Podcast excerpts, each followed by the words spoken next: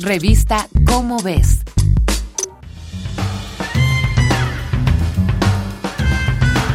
¿Cómo elige la comunidad científica los nombres de los seres vivos? Durante siglos, naturalistas de todas las latitudes propusieron las formas más variadas para nombrar a cada especie que se descubría, y anteriormente se respetaba el nombre elegido por la mayor autoridad de un lugar o momento. El problema con esto es que siempre ha habido más de una autoridad, y muchas veces no había un acuerdo en cuanto al nombre de una especie, por lo que se les podía conocer por varios nombres según a quien le preguntaras. Fue Carl von Linné, conocido en nuestro idioma como Carlos Linneo, quien estableció un sistema de clasificación grupal basado en los parecidos. Linneo planteó la idea de que los seres vivos que guardaban semejanzas pertenecían a un mismo grupo, y eso abrió las puertas a la nomenclatura taxonómica. Bajo esta premisa se fundaron dos entendidos. Primero, que los seres vivos serían ordenados jerárquicamente en grupos. Segundo, que cada ser vivo debería tener su propio nombre que le entregara una identidad única e irrepetible.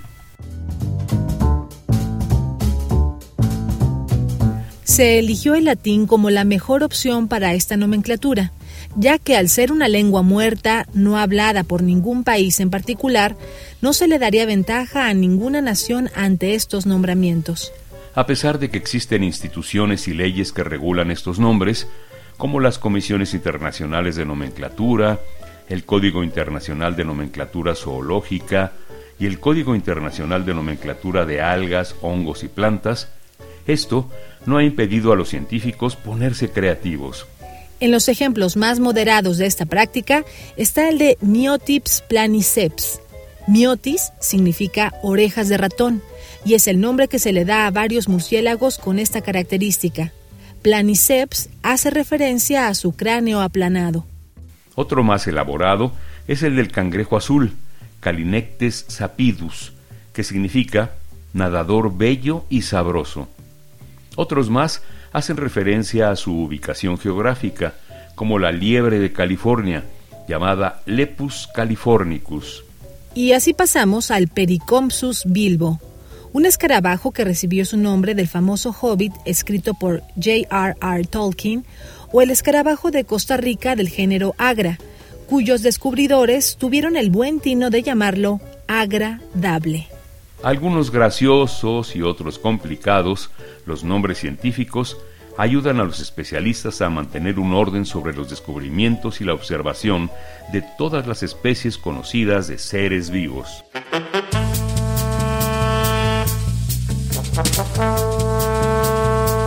Esta es una coproducción de Radio UNAM y la Dirección General de Divulgación de la Ciencia de la UNAM, basada en el artículo El arte de nombrar científicamente, de Isachar Leonardo López Cuamazzi y María Cristina Maxuini González.